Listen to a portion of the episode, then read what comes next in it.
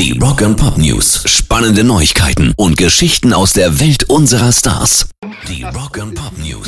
Es vergeht leider kein Tag momentan ohne Rammstein-News. Ja, das stimmt wohl. Über die ersten Genau, Sticheleien von äh, Till Lindemann beim Berlin-Konzert vom Wochenende haben wir ja schon berichtet. Da hatte er seine Art, Textzeilen äh, provokativ geändert. Genau, mittlerweile sind auch die anderen beiden Berlin-Konzerte durch. Und gestern hatte sich dann Till am Ende auch nicht nehmen lassen, nach dem Konzert ein kleines Statement abzugeben. Ist jetzt nur ein Handyvideo, deswegen ganz genau mal da will ich- hinhören. Da will ich noch gar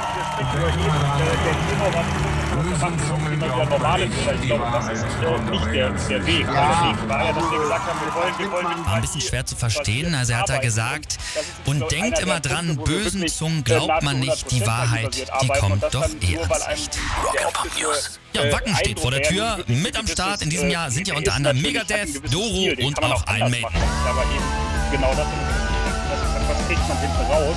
Und da wollte ich einfach dafür werben, dass das Ding jetzt nicht irgendwie, Wie jedes äh, Jahr ist das Festival natürlich und, bereits äh, und seit Tag irgendwo 1 anders restlos ausverkauft. Aber wer zumindest digital dabei sein will, hat trotzdem die Chance. Genau, wie schon Rock am Ring. Vor ein paar Wochen gibt es auch das Wacken Air im kostenlosen Livestream zu sehen. Und zwar über die Webseite von Magenta Musik.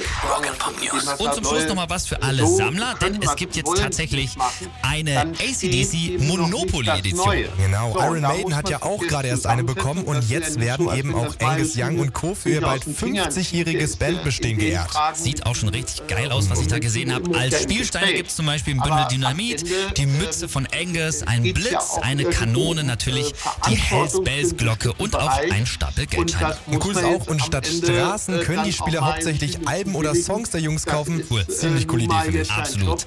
Das Spiel, ja, Stapel Geldscheine haben wir schon gesagt, kostet es tatsächlich auch, nämlich 45 US-Dollar im ACDC Online Store.